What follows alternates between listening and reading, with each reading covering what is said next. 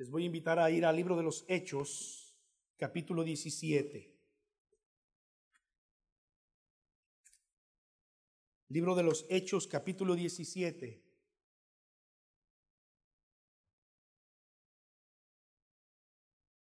En el capítulo 17 tenemos aquella parte de las escrituras donde el apóstol Pablo se mueve hacia Tesalónica y predica allí en Tesalónica y se levanta una iglesia en Tesalónica, pero le arman, le arman un alboroto al apóstol Pablo y a Silas, como ya estaba acostumbrada la gente a hacerlo. Entonces los hermanos tienen que enviar eh, a a Pablo y a Silas hacia otro lugar y dice que de noche, versículo 10, lo enviaron, los enviaron entonces hasta Berea. Y llegaron a Berea y como siempre dice que eh, empezaron a predicar en la sinagoga de los judíos. Versículo 11, y estos eran más nobles que los que estaban en Tesalónica, pues recibieron la palabra con toda solicitud escudriñando cada día las escrituras para ver si estas cosas eran así. Así que creyeron muchos de ellos y mujeres griegas de distinción y muchos hombres. Cuando los judíos de Tesalónica supieron que también en Berea era anunciada la palabra de Dios por Pablo, fueron allá y también alborotaron las multitudes. Pero inmediatamente los hermanos enviaron a Pablo que fuese hacia el mar, y Silas y Timoteo se quedaron allí. Y los que se habían encargado de conducir a Pablo le llevaron a Atenas. Y habiendo recibido orden para Silas y Timoteo de que viniesen a él lo más pronto que pudiesen, salieron. Y después entonces se nos narra esa porción de Pablo en la capital mundial de la filosofía en aquel tiempo y que aún en este tiempo sigue siendo considerada la cuna del pensamiento, la cuna de la filosofía. Atenas, en Grecia, en donde Sócrates, Platón y Aristóteles tuvieron grandes enseñanzas, grandes alumnos, ¿verdad? Y bueno, todo el mundo sabe que Grecia pasó a la historia como la conquistadora cultural si bien Roma dominaba políticamente, Grecia lo hacía culturalmente, porque a través de la filosofía, a través de la literatura, a través del idioma, prácticamente llenó todo el mundo conocido de ese tiempo. Pero me quiero quedar en esta mañana, los siguientes minutos, en esta parte eh, del apóstol Pablo en Berea. Ahora, no tenemos una epístola de Pablo a, Berea, no tenemos una epístola de Pablo a los atenienses, sí tenemos una epístola de Pablo a los de Tesalónica, tenemos de hecho dos cartas de Pablo, primera a tesalonicenses y segunda a tesalonicenses. Pero quiero resaltar lo que ocurrió aquí en, en, en, Berea, porque en alguna forma nosotros tenemos que identificarnos con ellos y nosotros tenemos que vivir de acuerdo a las enseñanzas que encontramos en este versículo. Seguramente sabemos esto. Si vamos a construir un edificio, sea una casa o sea algo más grande, necesitaremos cavar profundo lo suficiente como para poner un fundamento estable sobre el cual construir nuestra casa. Si no lo hacemos así, de una o de otra forma, nuestra construcción no va a soportar los embates del tiempo ni del clima. ¿Verdad? Entre más grande sea nuestro edificio, más profundo tenemos nosotros que cavar. Así lo enseñó el Señor Jesucristo en Lucas capítulo 6, versículos 46 al 49.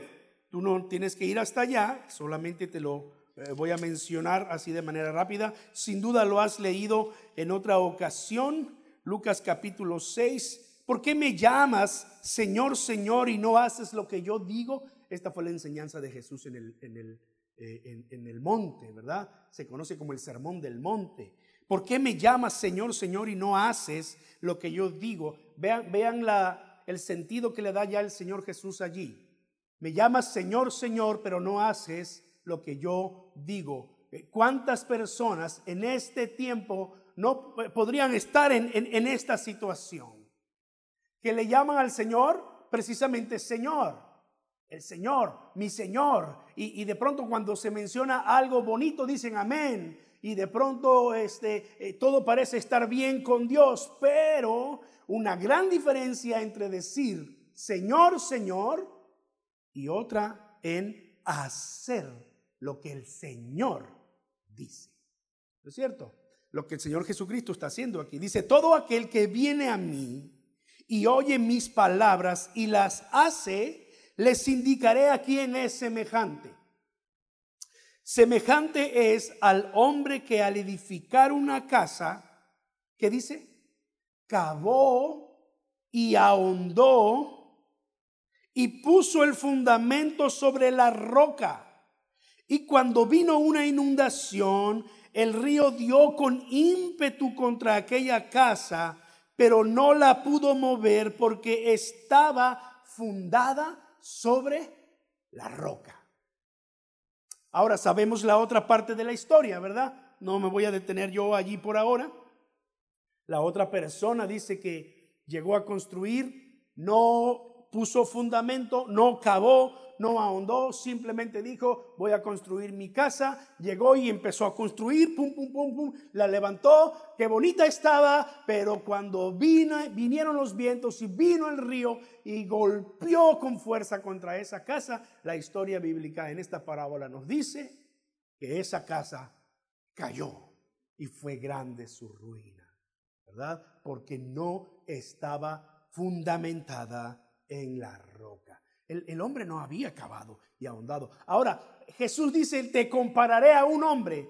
¿E, ¿En qué sentido lo dice? Dice, aquel que oye mis palabras y las hace.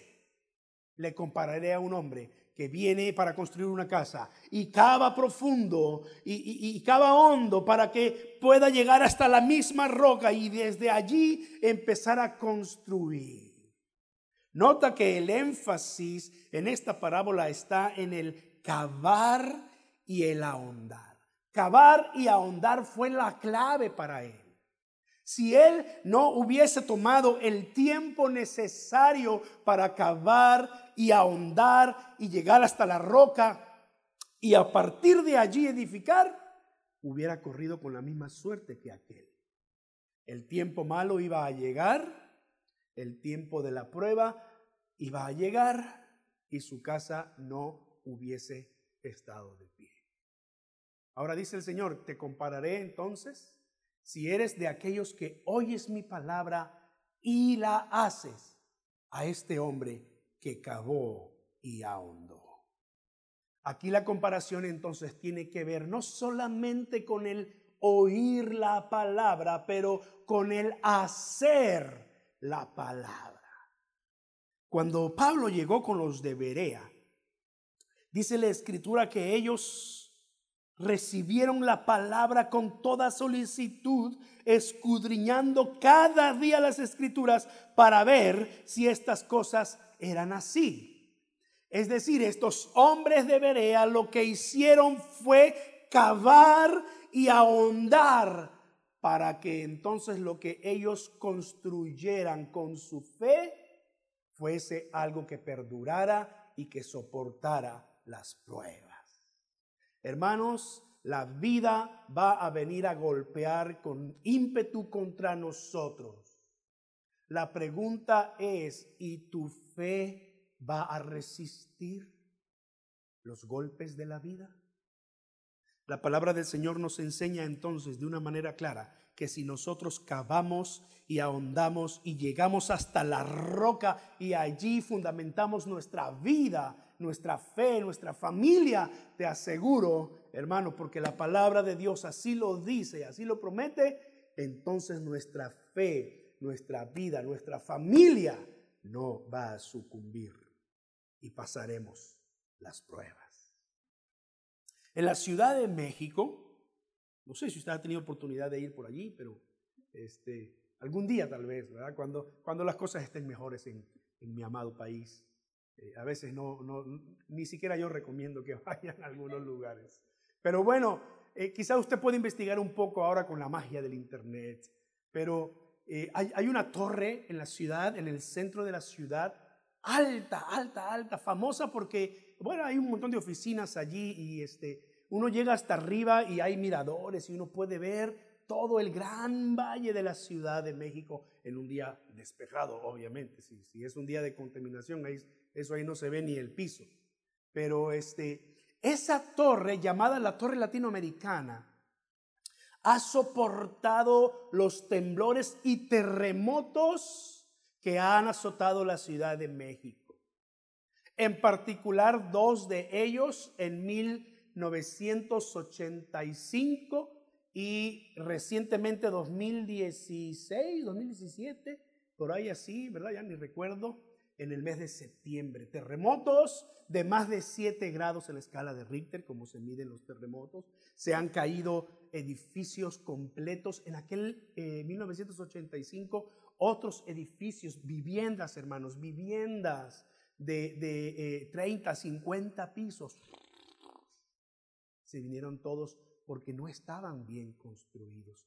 Pero la torre, la torre latinoamericana resistió ese tremendo terremoto. Luego en años recientes otro tremendo terremoto, también edificios se vieron colapsados, pero la, pero la torre latinoamericana lo único que hace es tambalearse, es tambalearse. Y gracias a Dios yo no he estado en esa torre cuando ha este, temblado, porque no sé qué pasaría, ¿verdad? sin duda mi fe estaría firme porque la, la he puesto sobre la, sobre la roca que es Cristo. Pero seguramente me sentiría asustado, me sentiría, no sé qué va a pasar, pero en alguna forma esa torre ha soportado porque tiene unos cimientos fuertes, porque está construida sobre, sobre unos cimientos hidráulicos especiales preparados para soportar terremotos a gran escala. De manera que la torre solamente se mueve, pero no se cae, porque tiene fundamentos especiales preparados para ese tipo de problemas, a diferencia de otros edificios que colapsaron con ese tiempo. De la misma manera, los habitantes de Berea se encargaron de construir, de cavar y ahondar hasta llegar a la roca y que su fe fuese una fe inamovible. Que ellos pudieran entender lo que Pablo le había enseñado a las iglesias años antes. Es necesario que a través de muchas tribulaciones entremos en el reino de los cielos. De manera que ellos pudieran soportar no solamente eh, eh, eh, las revueltas que habían pero que fuesen capaces incluso de soportar persecución directa contra ellos. Por lo menos en esta parte de la historia bíblica no vemos que ocurrió precisamente contra ellos, pero sin duda en los años venideros ellos fueron objeto de persecución por parte del imperio romano. Sin embargo, su fe fue tal que fueron capaces de soportar ese tipo de pruebas. En primer lugar, dice aquí la escritura que eh, en el versículo 11 que estos hombres de Berea eran más nobles que los que estaban en Tesalónica. Cuando dice eran más nobles, significa que eran personas de un, de un mejor corazón, de mejores sentimientos. Eran personas más abiertas, eran personas, y estamos hablando aquí de los, de los judíos que se eh, reunían en la sinagoga, y no solamente judíos eh, naturales, pero también los, los, prosélitos o los judíos o los gentiles que les llamaban temerosos de Dios, porque habla aquí de mujeres nobles, ¿verdad? Mujeres de la alta sociedad y muchas personas que se eh, convirtieron al Señor. Pero estas personas eran personas de buen corazón recibieron la palabra de Dios con toda solicitud. Y nosotros tenemos que abrir también nuestro corazón cuando se trata de la palabra de Dios. Porque la palabra del Señor dice que estos hombres recibieron la palabra de Dios hambrientos. Cuando leemos que eran nobles y que recibieron la palabra con toda solicitud, lo que nos está diciendo el texto aquí es que ellos estaban hambrientos de, de las cosas de Dios. Ellos empezaron a escuchar al apóstol Pablo y ellos empezaron a discernir que lo que Pablo les venía predicando, que lo que Pablo les estaba enseñando era algo bueno y abrieron su corazón. Más adelante el apóstol Santiago en el capítulo 1, Santiago capítulo 1, después del libro de los Hebreos, encontramos Santiago capítulo 1 versículo 21, dice, porque eh, por lo cual, versículo 21, por lo cual, desechando toda inmundicia y abundancia de malicia, reciban con mansedumbre la palabra implantada, la cual puede salvar sus almas. En este tiempo el apóstol, el apóstol Santiago nos da otro indicativo de cómo nosotros tenemos que acercarnos a las escrituras. Dice aquí, reciban con mansedumbre la palabra implantada, la cual puede salvar sus almas. Recibir la palabra con mansedumbre es exactamente lo que hicieron los habitantes de Berea. Dice, recibiendo con toda solicitud, hambrientos, pero también deseosos de recibir la bendición que Pablo les estaba predicando. Cuando nosotros nos acercamos a la palabra de Dios, tenemos que acercarnos con, con ese deseo de ser alimentados de la palabra de Dios. Cuando nosotros nos acercamos a la palabra eh, eh, del Señor, tenemos que acercarnos con esa actitud, con esa disposición humilde que es la mansedumbre. Cuando nosotros nos acercamos a la palabra de Dios, no nos acercamos diciendo, voy a ver, ah, esto ya lo leí, ah, esto ya lo sé, voy a ver, oh, yo, no, nos acercamos con un corazón deseoso de recibir la palabra que está siendo implantada en nuestro corazón. Nos acercamos con la mentalidad y con la actitud de ser cambiados, de ser transformados por la palabra de Dios. No soy yo el que va a cambiar la palabra de Dios. ¿Saben que eso ocurre muchas veces? Hubo un tiempo en la historia de la iglesia desde la antigüedad y luego en el tiempo de la reforma, pasando el tiempo de la reforma protestante allá en 1500 y todavía en este tiempo se ven este tipo de, de cosas que nosotros los hombres, nosotros los creyentes queremos cambiar la palabra de Dios. Y te voy a decir a veces cómo la, cómo la disfrazamos, ¿verdad? Porque sabemos Sabemos que la palabra del Señor dice que no debemos cambiarle nada a la palabra de Dios. Que si nosotros le añadimos o le quitamos las plagas que Dios mandó a Egipto, dice Apocalipsis, vendrán sobre ustedes. Ahora, lo sabemos eso y hasta decimos que no le cambiamos. Pero te voy a decir cómo de una manera muy sutil, de una manera así como que escondida, nosotros queremos cambiar la palabra de Dios y no recibimos con mansedumbre la palabra implantada cuando intentamos ponerle a la escritura las enseñanzas con las que hemos crecido de acuerdo a nuestra iglesia. Hay muchas personas que se oponen a la predicación de la palabra simplemente porque tú eres protestante evangélico. De manera que yo los animo, si ustedes tienen algún amigo que, que posiblemente él diga, yo, que él diga, yo soy católico, está bien, pues voy a tomar la Biblia de la iglesia católica. ¿Cuál, cuál te gusta? ¿La, la, Biblia de Jerusalén?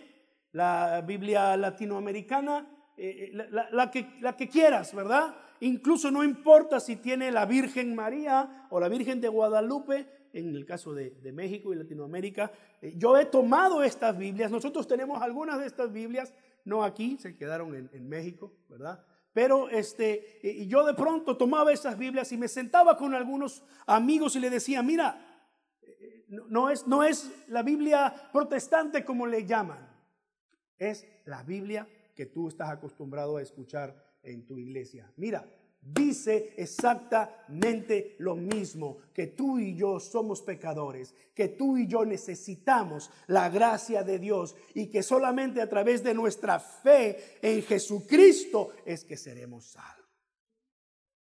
Es la escritura. Pero a veces nosotros la queremos cambiar. ¿Verdad? Oh, no, eh, mi iglesia cree esto. Espérate, si tu iglesia cree algo que no está en las escrituras, entonces tú estás cambiando y tu iglesia también está cambiando las escrituras. Eso es lo que dijeron los profetas.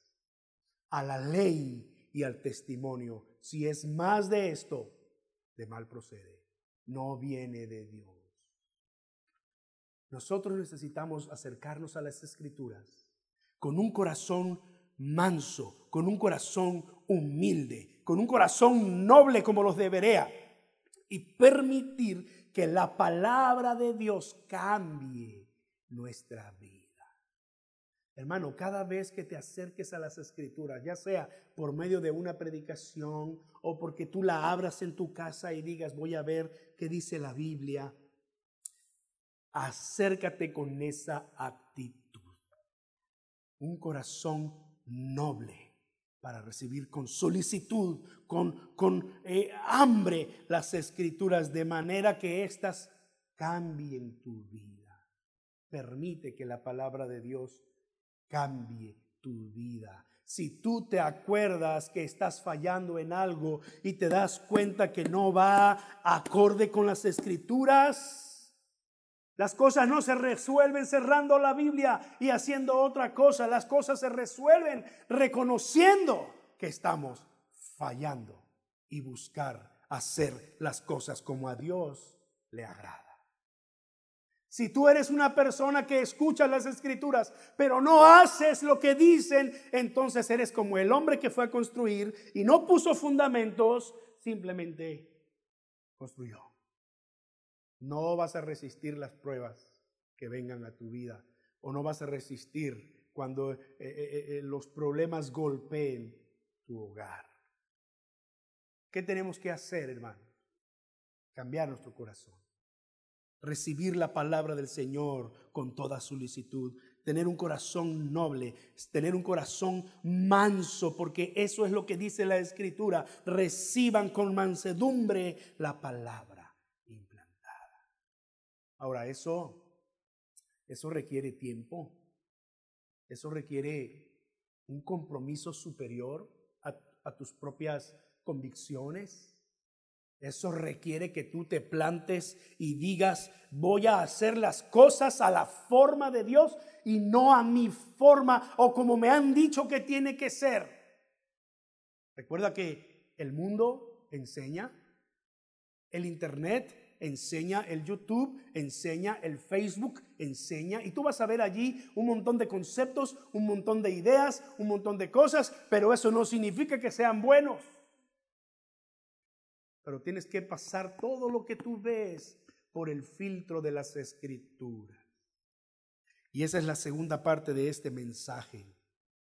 Estos eran más nobles que los que estaban en Tesalónica pues recibieron la palabra con toda solicitud. ¿Qué dice después? Escudriñando, examinando. Dice, cada día las escrituras para ver si estas cosas eran así. Ajá. De eso se trata. Pablo llegó y empezó a predicar y como él acostumbraba a demostrar que Jesús era el Mesías que los judíos estaban esperando, que Jesús era el Cristo, que él había venido en carne, había dado su vida por los pecadores, había resucitado el tercer día y estaba sentado a la diestra de Dios. Y de allí vendría a juzgar a los vivos y a los muertos. Eso es lo que enseñaba el apóstol Pablo. Pero los hermanos de Berea dice, con toda solicitud, con un gran corazón, hambrientos, con mansedumbre, recibieron la palabra. Pero dice además, que todos los días escudriñaban las escrituras. Es así como le he titulado a este mensaje, escudriñar, porque de eso se trata cuando nos acercamos a las escrituras. Hermano, no se trata de que tú de que tú me creas todo lo que yo te digo. Ahora yo me, yo me esfuerzo por entender la palabra de Dios para predicarla, pero, pero mi oración y lo que nosotros vemos aquí en las escrituras, según lo hicieron los hermanos de Berea, es que, es que tú no me creas todo lo que yo te digo aquí al frente. No le creas a los pastores que te dicen, que te predican, que te enseñan. Créele a la palabra de Dios. Ven a la palabra de Dios. Escudriña la palabra de Dios. Quizá la palabra escudriñar sea más entendida como examinar, pero la palabra original tiene que ver con el hecho de, eh, de ver cuidadosamente todas las cosas que nos están diciendo, de analizarlas, de estudiarlas, es decir, cavar y ahondar en las escrituras para ver si lo que me están diciendo es verdad. Es lo que hicieron los hermanos de Berea. No se conformaron con que Pablo llegara y les predicara de Cristo y, oh, ok, está bien. No, ellos dicen que cada día, yo me los, me los imagino al final de, un día llegar a su casa y, decirle a su familia, este, a ver, eh, tráiganme el rollo de Isaías, porque el, el hombre que estaba predicando en la sinagoga nos dijo que Isaías 53 habla de nuestro Mesías. A ver, tráiganme el rollo, abran, quiero saber, quiero comprobar. Y no solamente sin duda leyó Isaías capítulo 53, pero también se fue a otros pasajes, a Salmos, el, el pasaje del Antiguo Testamento, allá cuando Moisés en Deuteronomio le dice al pueblo, el Señor levantará profeta de entre ustedes a él, oigan. Y no estaba hablando de los profetas como eh, Eliseo, como Elías, como Isaías, Jeremías, estaba hablando de Jesucristo comprobar que lo que Pablo les predicaba en verdad era así. Cavar y ahondar tiene que ver con venir al fondo del asunto. La palabra, como ya lo decíamos, significa inquirir, averiguar cuidadosamente, examinar, como se traduce en la nueva versión internacional. Era, era, esta era una palabra común en las cortes romanas, en las cortes griegas, cuando eh, se querían referir a que un juez había examinado las evidencias y los hechos. Es decir, no, no se emitía un juicio a la ligera. La ley romana decía que todo ciudadano romano tenía derecho a un juicio. Entonces cuando a Pablo lo apresaron, los judíos lo querían matar y Dios vino en una revelación y le dijo, Pablo, no te preocupes, tú vas a salvar tu vida porque es necesario que así como has dado testimonio aquí, vayas a Roma y des testimonio ante el emperador. Entonces Pablo dijo, bueno, yo, yo apelo a César, esas las palabras literales, ¿verdad? Todo ciudadano romano tenía derecho a un juicio, tenía derecho a ser escuchado, a que eh, eh, el juez, a que la persona encargada examinara los hechos y entonces juzgara de acuerdo a eso. Oh, sí, no se trata nada más de decir por decir. El juez tenía que asegurarse que los hechos, que las evidencias confirmaran la, la, acusación que se estaba haciendo. De hecho, es una palabra que aparece otra vez allá en las escrituras con, con Pablo precisamente. E, e, el rey dijo, bueno, después de haber examinado todas las evidencias, los hechos, yo no encuentro en este hombre ningún problema por el cual tenga que ser juzgado y encarcelado. Son cuestiones de sus leyes religiosas, le dijo a los judíos. La misma palabra, examinar, escudriñar. Ahora, tú has escuchado, sin duda, este versículo que tenemos en Juan capítulo 5, versículo 39. ¿Verdad que sí lo has escuchado? Cuando el Señor Jesús le dijo a los fariseos y a los escribas que estaban allí alrededor de él, escudriñen las escrituras. Reina Valera dice, escudriñad las escrituras está allí en una forma imperativa. Escudriña las escrituras. Y diciéndole a los fariseos y a los escribas, porque a ustedes les parece que en ellas tienen la vida eterna. Y luego dice Jesús, y ellas son las que dan testimonio de mí. Escudriñen las escrituras. Mira, entonces escudriñar es, es mucho más que solo leer. Va más allá de meditar. Va mucho más allá de memorizar. Todas esas cosas son buenas.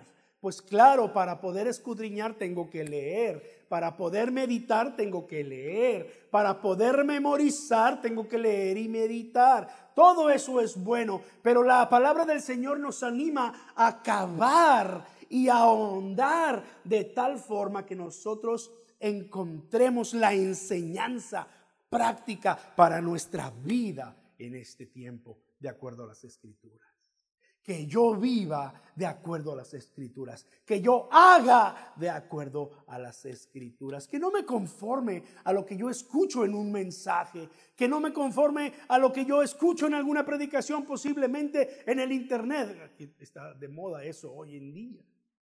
Hay personas que no quieren congregarse porque a final de cuentas saben que, sobre todo en este tiempo de, de pandemia, ¿no? Tenemos mil y un servicios online.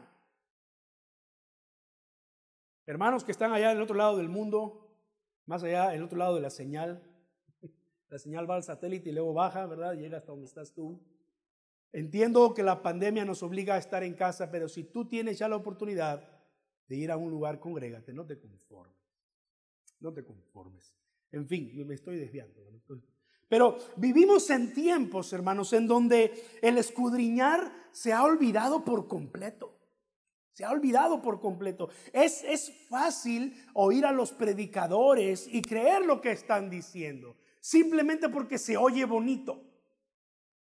No, no, nos, no nos dejemos eh, confundir, no nos, no nos dejemos seducir por, por palabras bonitas. Hay predicadores que son muy buenos para articular sus oraciones, sus mensajes y lo, predican, eh, hermanos, en tal forma que oh, literalmente nos lleva al, al éxtasis emocional.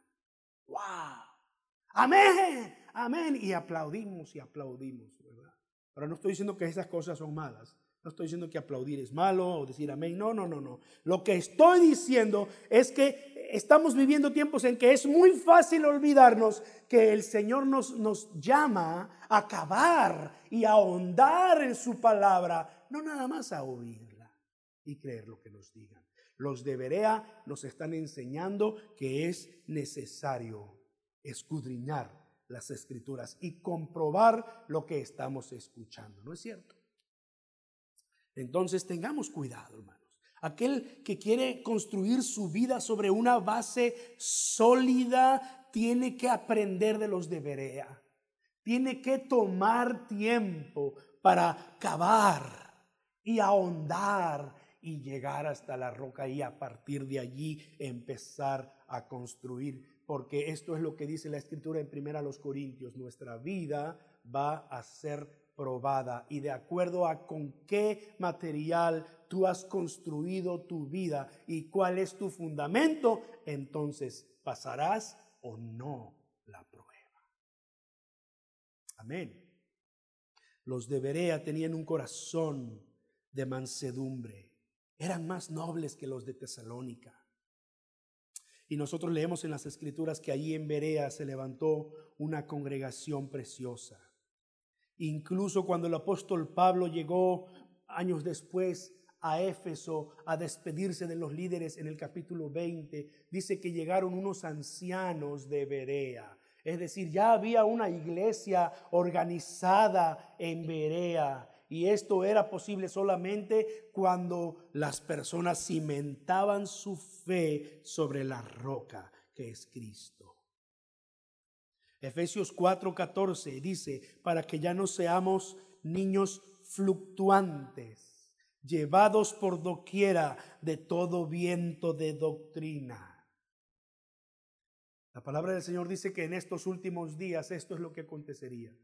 Se levantarían falsos maestros, falsos profetas, falsos cristos. Es decir, la, la, predicación va a sobreabundar. Vas a escuchar predicaciones de todo tipo, pero solamente aquellos que cavan y ahondan y escudriñan y ponen su casa sobre la roca, van a resistir y van a estar firmes hasta el día en que Cristo venga. Amén. Hermanos, aprendamos de los cristianos de Berea. Padre Celestial, en esta hora te doy gracias por la oportunidad que nos das, Señor, de poder acercarnos a ti en oración de poder decirte, Señor, gracias porque tu palabra nos anima, Señor. Tu palabra nos enseña a, escudriñar, a cavar y a ahondar y que nuestra fe esté fuertemente eh, fundamentada en la roca, en la roca que es Cristo Jesús. Oro por tu iglesia, Señor. Oro por todos aquellos que escuchan esta palabra. Mi oración, Señor, es que como los hermanos de Berea, no nos, no nos conformemos con escuchar, pero que vengamos a las escrituras cada día y comprobemos que lo que hemos escuchado, lo que hemos recibido, lo que creemos que, que, estamos en lo correcto, Señor, pueda ser respaldado por una sana interpretación de las escrituras. Oh Señor, bendice a tu iglesia, mi Dios. Padre Celestial, que seamos un pueblo que pueda alimentarse de tu palabra todos los días. Señor, solamente nos reunimos aquí por una hora, una hora y media quizás el domingo. Señor, pero pasamos el resto del tiempo con nuestra familia, en casa, en nuestros trabajos. Mi oración, Señor, es que no seamos eh, discípulos que se conformen con, con esto nada más Señor, pero que nos acerquemos con mansedumbre a tu palabra eh, cada día, Señor, y recibamos el alimento espiritual y recibamos la fortaleza para, para nuestra vida diaria, Señor. Toma en tus manos nuestras vidas. Señor, te pido que guardes a tu iglesia en esta semana que iniciamos hoy. El día de mañana que regresemos, Señor, a nuestras actividades cotidianas. Dirige nuestros pasos, Señor. Guarda nuestras vidas, Señor y Dios. Y que allí donde tú nos has puesto, Señor, brillemos con tu luz. De manera que otros puedan conocerte. Bendice a tu iglesia, Señor. Bendice a los que no pueden estar presentes aquí con nosotros. Bendice a todos aquellos que escuchan tu palabra a través de nuestras redes sociales. Padre, en el nombre de nuestro Señor Jesucristo, te decimos, confiamos en ti, vivimos para ti. Por Cristo Jesús, oh Señor. Amén. Amén. Que Dios los bendiga y los guarde, hermanos, una semana más, si Dios nos permite. Cuídense. Eh, si ustedes están escuchando las noticias, saben que esto del eh, coronavirus está otra vez rebrotando en aumento. Gracias a Dios en New Jersey todavía no está tan fuerte como en otros estados, pero eso no significa que no pueda pasarnos también aquí. Así que sigan cuidándose, hermanos, y cuidémonos unos a otros, ¿verdad? Estamos orando por ustedes, hermanos. Queremos que lo sepan. Por ustedes y por su familia. Así que que Dios los guarde, hermanos.